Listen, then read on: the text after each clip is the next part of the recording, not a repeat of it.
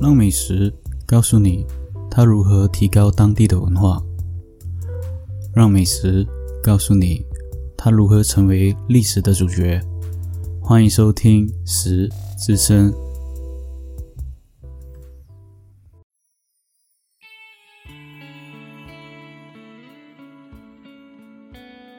Hello，欢迎收听《食之声》，我是主持人肉哲。在今天要讲这美食之前呢。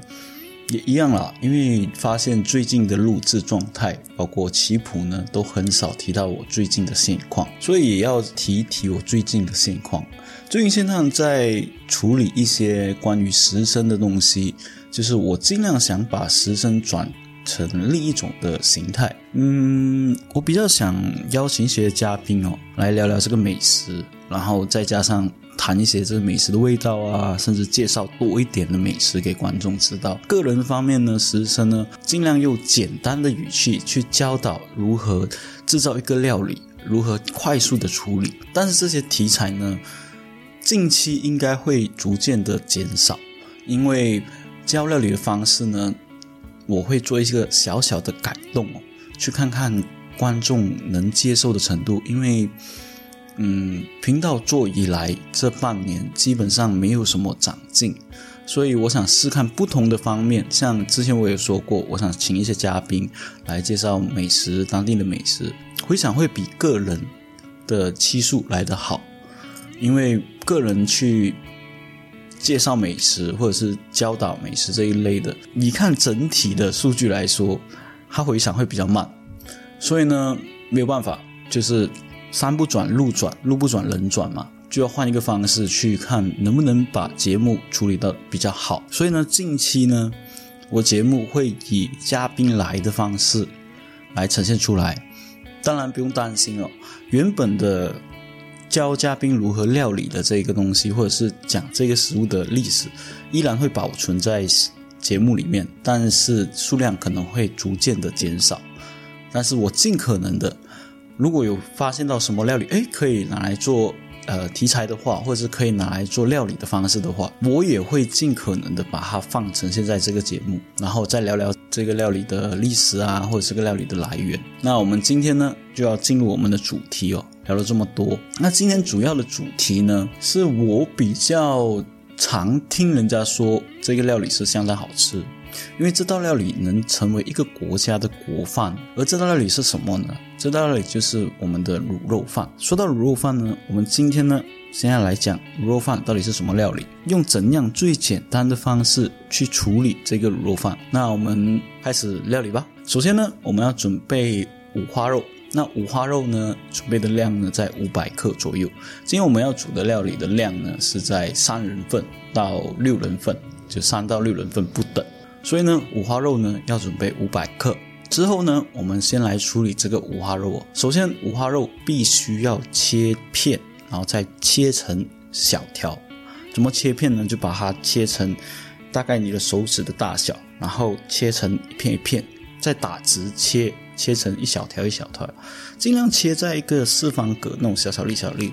这样子你吃起来的这个肉饭呢，口感上会比较好。接下来呢，再准备我们的蒜头。那蒜头呢，个人呢是把它切成末，然后再准备我们的小洋葱头。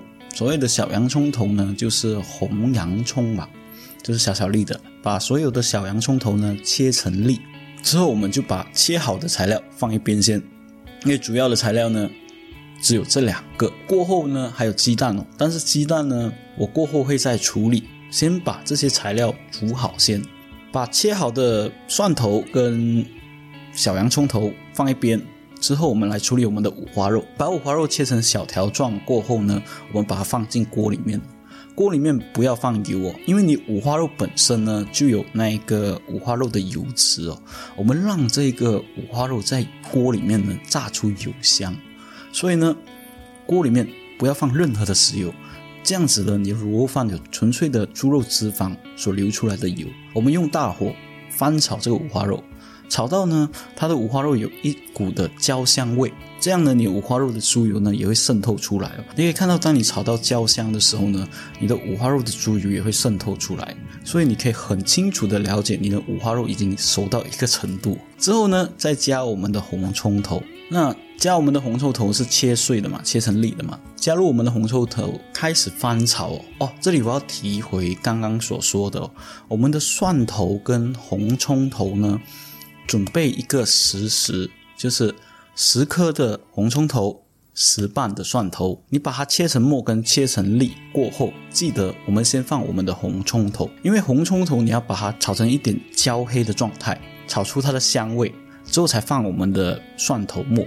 那为什么不能把红葱头跟蒜头一起放呢？当你放蒜头到最后呢，你的蒜头焦黑过后会产生一点点的苦味，所以你记得先放你的红葱头，因为煮的那个时间的方面呢。红葱头焦出来的味道会比较香，而蒜头变焦黑过后呢，它会比较苦，所以会影响到你今天的这个卤肉饭。过后就把我们所炒好的所有料理在一个锅里面嘛，我们就要准备我们的调味料。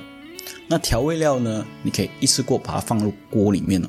首先呢，我们先放我们的糖，那我们糖呢，准备一个三十克，把它放锅里面呢，翻炒。炒成开始有一点黏黏的粘稠状，这样子呢，你肉呢才会染上一些咖啡色。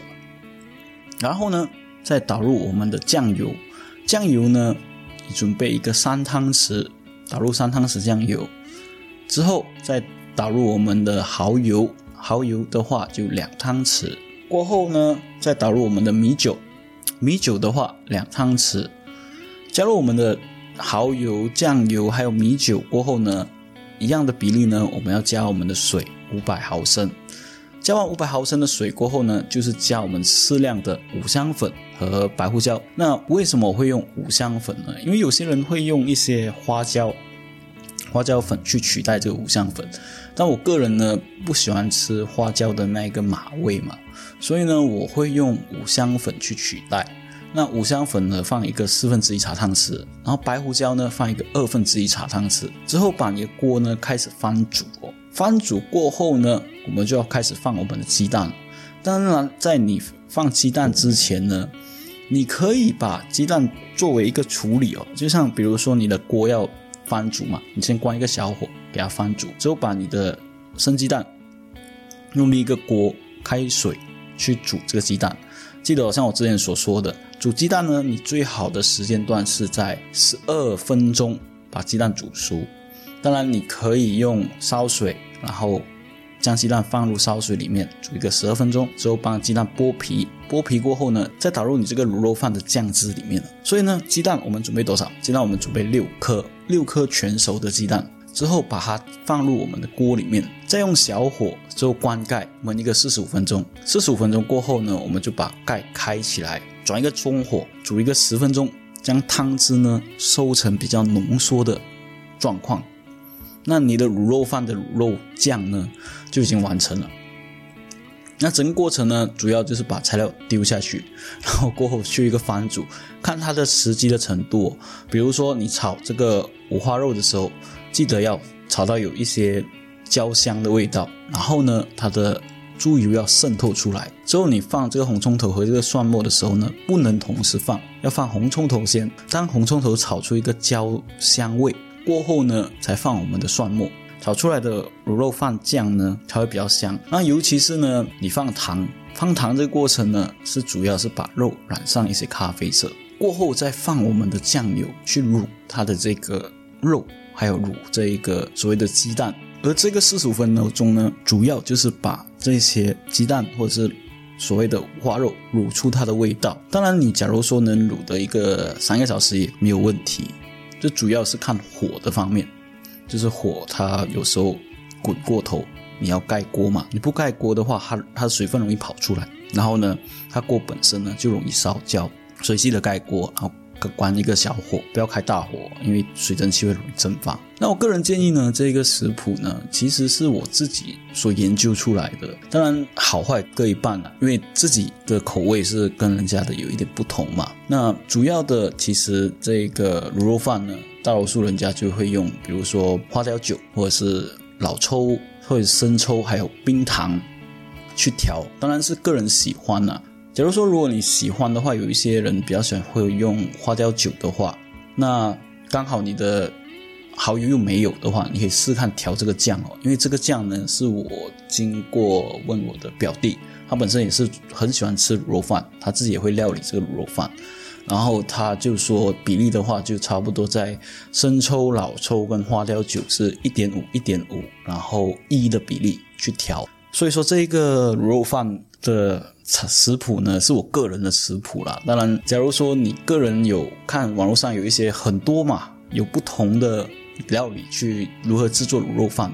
那这个是我个人的食谱，因为有一些人呢就会比较喜欢吃这个卤肉饭里面的炸油葱，个人是不喜欢吃的，所以呢我会把红葱头放入五花肉一起炒，而不是把它炸出那个炸油葱过后再把它放入五花肉，所以这个过程呢会比来的比较简单，因为你不用用油去炸这个红葱头嘛，然后你只要只是放入在一起。然后去一个翻炒的动作。那今天的卤肉饭的料理部分呢，其实差不多到这边就结该结束了。因为整个过程呢，就是很简单的去料理，主要是注意火啊，还有注意当你看你翻炒的时候的那一个程度啊，还有放的食材的时间段是非常非常的重要。当然，这一个卤肉饭只是酱汁而已，你个人呢，你要煮一碗好吃的白米饭，配合这个卤肉汁哦，来去做一个调配。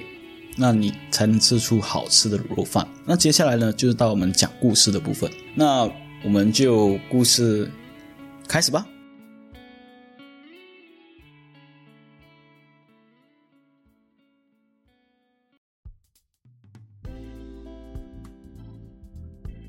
其实说到卤肉饭，它是在台湾视为具有台湾特色的一个民众小吃，在全台各地。嗯，都有一些店家贩卖。南北的卤肉饭呢，相差是有不同的意义。所以卤肉饭被称为台湾最普遍的美味小吃，可以从小档口直接到五星级酒店都可以看到，甚至能登上这个总统府的国宴。所以呢，卤肉饭呢被台湾称为台湾小吃的教主，甚至呢。也被称为台湾的国饭。刚刚我说卤肉饭有南北嘛，它的意义都不同嘛。所以卤肉饭在台湾呢，北部的卤肉饭跟中部的卤肉饭，还有南部的卤肉饭呢，有意义上的相差。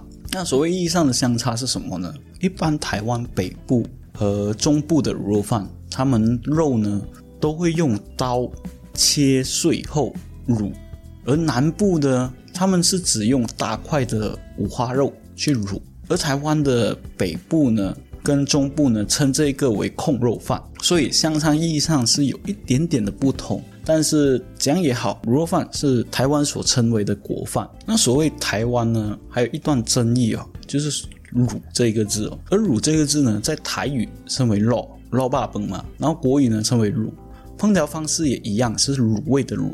这一词呢，常常被人家误解。像台湾呢，有一个。出名的品牌，它是呃卤肉饭的连锁店，叫做须须张卤肉饭。而它的卤呢是粗卤的卤，而粗卤的卤呢只是卤肉饭里面其中一个嗯比较多让人家误解的这个词。其实卤这个字呢牵扯上在二零一一年呢国际知名的美食指南米其林指南在英文版的台湾旅行。绿色指南里面当中呢，把卤肉饭这个“卤”字呢，不止翻译错，竟然还说呢，台湾的卤肉饭是源自于山东哦。这件新闻过后呢，也涉及到卤肉饭的起源问题哦。不管呃所谓的政治敏感也好，或者是政治话题也好，那台湾在卤肉饭这个方面呢，其实当时候在台北的市长郝龙斌发布了新闻记者会。当时他表示呢，要撇清国外的一些误解哦，所以把卤肉饭的粗鲁的卤证明为卤制的卤卤肉饭。当然，当时候有虽然有很多美食家指这个卤肉饭是台湾的小吃，并说呢，在山东呢从未见过卤肉饭这个东西哦，但是这个东西呢也起了一定性的真实性哦，无论来源是山东或是台湾，不可否认的点呢是。卤肉饭这个东西呢，是成了台湾的小吃。无论它来自于山东也好，或者是来自于台湾也好，因为无可否认的这一点就是现代呢卤肉饭是成为台湾的小吃。那么所谓的卤肉饭又要牵扯出台湾何时发明卤肉饭呢？那卤肉饭这一词的起源又在何时呢？因为台湾在清代或者是日本时代文献中呢是从未记载卤肉饭这个东西，所以可以留下一些想象的空间了。那我们就说回卤肉饭吧。以酱油卤猪肉的文化呢是华人最早期就有的美食了，但卤肉饭是以碎肉而不是整块肉块去卤，两者是有一点点的不同。所以有人推测呢，是早年间有一些贫穷人买不起猪肉，那像猪肉饭呢，索取一些碎肉，还有一些肥肉，还有一些猪皮，就切碎过后呢，用酱油熬成一锅汤哦。只要在饭上面呢淋上这个卤肉饭汤汁呢，就变成很好吃的一个美食。那说到卤肉饭，就不得不提这个卤肉饭的白米饭。那白米饭呢，在台湾的卤肉饭呢，正式成为小档美食之前呢，应该是在日本时代。那时候的台湾的米饭呢，做了一个大革命。早期的台湾白米呢，是用鲜米哦，就是今天所称的莱米，米粒比较松散。直到日本的时代呢，日本引入了这个叫精米。在台湾种植成功过后呢，又称为冯莱米。后来冯莱米普遍过后呢，台湾人才逐渐的改吃这种粘度适中的白米饭，并淋上了这个卤肉汁哦来吃哦。所以卤肉饭的米呢也是很考究的。那一般呢，我在宿舍的时候呢，我们都是会买一些日本米，因为主要呢日本米的口感上会比较圆润，就是它比较。粒粒比较圆的，吃起来呢，嗯，会比较容易入口。比如说像马来西亚的米呢，也不是不好吃，只是它吃起来没有那个粘性，会比较松散。正统的卤肉饭呢，他们的米饭呢，大多数是用日本米，或者是所称的台湾米、蓬莱米。那我们可以想象，最早一期的一家小食档哦，经过研究过后呢，推出了这种香喷喷的卤肉饭。因为便宜而且又好吃，所以开始吸引了很多顾客购买。逐渐呢，卤肉饭这些档口呢就变得越来越多。在台湾，随着经济的发展，还有这一个怀旧的气氛，在台湾呢，卤肉饭不但变成一直受欢迎的一个美食或者是一个小吃，它也走上了一个精致化。五星级的台北君鱼饭店呢，推出了一克四百元的卤肉饭，被称为。带皮的猪颈肉，成为了史上最贵的一个卤肉饭。而这个四百元呢，不是马币哦，这四百元是台币，呃，换算成马币大概在四十五令吉左右。那我们就要提到猪颈肉这个东西了。而猪颈肉是每个猪只有两片哦，而每片只有大概六两左右，那被称为六两肉。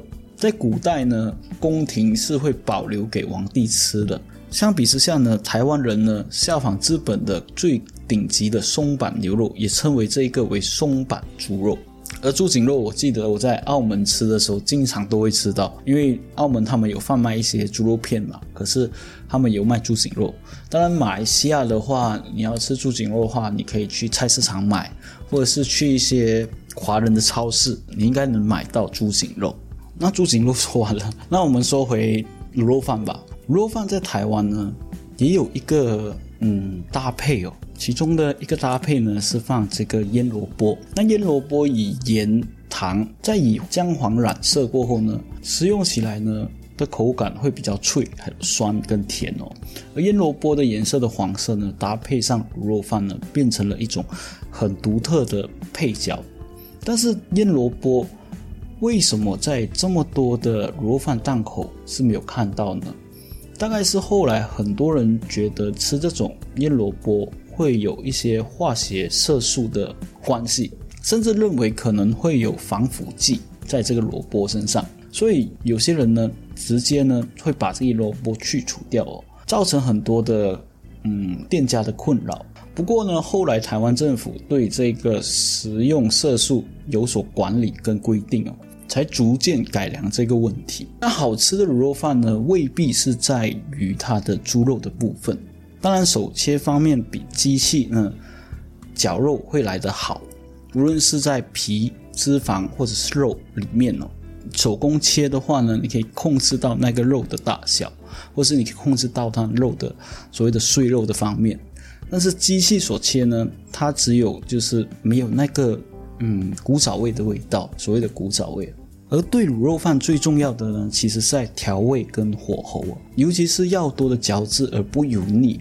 如此呢，看似简单，但是各家呢都有各家的配方，也会有卤肉饭的嗯一些名店诞生。在二零一六年呢，日本著名的无印良品在料理包产品当中呢，推出了台湾卤肉饭，包装上印有。字文假名以及汉字，并说明台湾无台料理这个东西哦。二零一七年，日本最大的便利商店 Family Mart 全家推出卤肉饭的御饭团。二零二零年，日本的七十一 Seven Eleven 推出了卤肉饭便当这个东西哦。逐渐呢，日本人呢，无论是可以在台湾观光吃到卤肉饭，他们在日本本身呢，也可以吃到这个台湾的卤肉饭。而今天的卤肉饭内容呢，差不多到这里就该结束了。无论说到台湾的北部的卤肉饭也好，或者是南部的肉燥饭也好，甚至北部、南部、日本也有卤肉饭的诞生。嗯，在马来西亚呢，一些台湾的小吃店呢，也可以吃到卤肉饭。卤肉饭虽然在争议上，无论是它是说明来源于中国大陆也好，或者是台湾也好。其中呢，它就是一道很好吃的美食哦。在马来西亚，我也有吃过几家台湾餐厅所做的卤肉饭，和我在台湾所吃的味道基本上，嗯，不相上下。而且有一些是很好吃，甚至我节目刚刚有说的这个须须章卤肉饭呢，我有吃过，呃，味道也相当不错。其实我个人认为啦，美食是主要是美食本身的好吃，无论它出处在哪里，或者是它出处的。好和不好，或者是它出处有产生一些争议性，但是主要呢，美食就是好吃，那它才能传承它的原来的味道。虽然有一些人会对它的来源有一些争议性，当然我做这个节目的初衷呢，也是要多了解一些美食的来源啊，甚至你在吃饭的时候，你可以跟呃家人谈谈一些美食啊。其实我做这个节目之前主要的想法，主要的想法是说。你能在我前一期能听到我如何料理这个美食，那你可以试学着去做看。然后当人家问你，哎，这个这个美食不错哦，呃，好吃哦，那你也可以在我节目上听取一些美食的知识，比如说它的来源啊，它是怎样吃的啊，或者是它的吃法的味道是怎样的啊。那你可以在你的朋友的面前可以做一个炫耀，或者是做一个交流，也可以拉近彼此的关系哦。很多时候，我认为，嗯，你跟人相处的方式，无论是谈到什么工作上也好，或者是事业上也好，只要你谈到美食哦，很多人都有一个共同点，就是我要吃到好吃的美食。无论在哪一个地区，或者是在哪里旅行也好，你会找当地的主要的美食作为一个交界，或者是作为一个沟通的桥梁。而且你了解了当地的美食的过后呢，你可以去跟当地人做一个方便的沟通，甚至你可以学习对方的语言，去跟对方交流。如果你不会语言方面的话，现在很多很方便嘛，都有这一个翻译机嘛，那你可以用这些人家的一些文化去跟人家做一个了解，或者是做一个交流，那彼此人的心中呢会比较呃相近哦。呃，无论是争议也好，或者是无论去了解也好，那今天的卤肉饭呢，差不多到这里就该结束了。喜欢我的频道的话，欢迎你继续收听哦。感谢你的收听，拜拜。好了，我们的故事听到这边就完结啦。喜欢收听我的频道的话，欢迎你点赞、分享、留言，还有给个五星好评。想要收听我的频道的话，欢迎你去各大平台，First Story。Spotify、KKBox、Apple Podcasts，还有 Google Podcasts。当然，假如你要听到我更多的声音的话，你可以支持一下我们的棋谱。感谢你的收听，拜拜。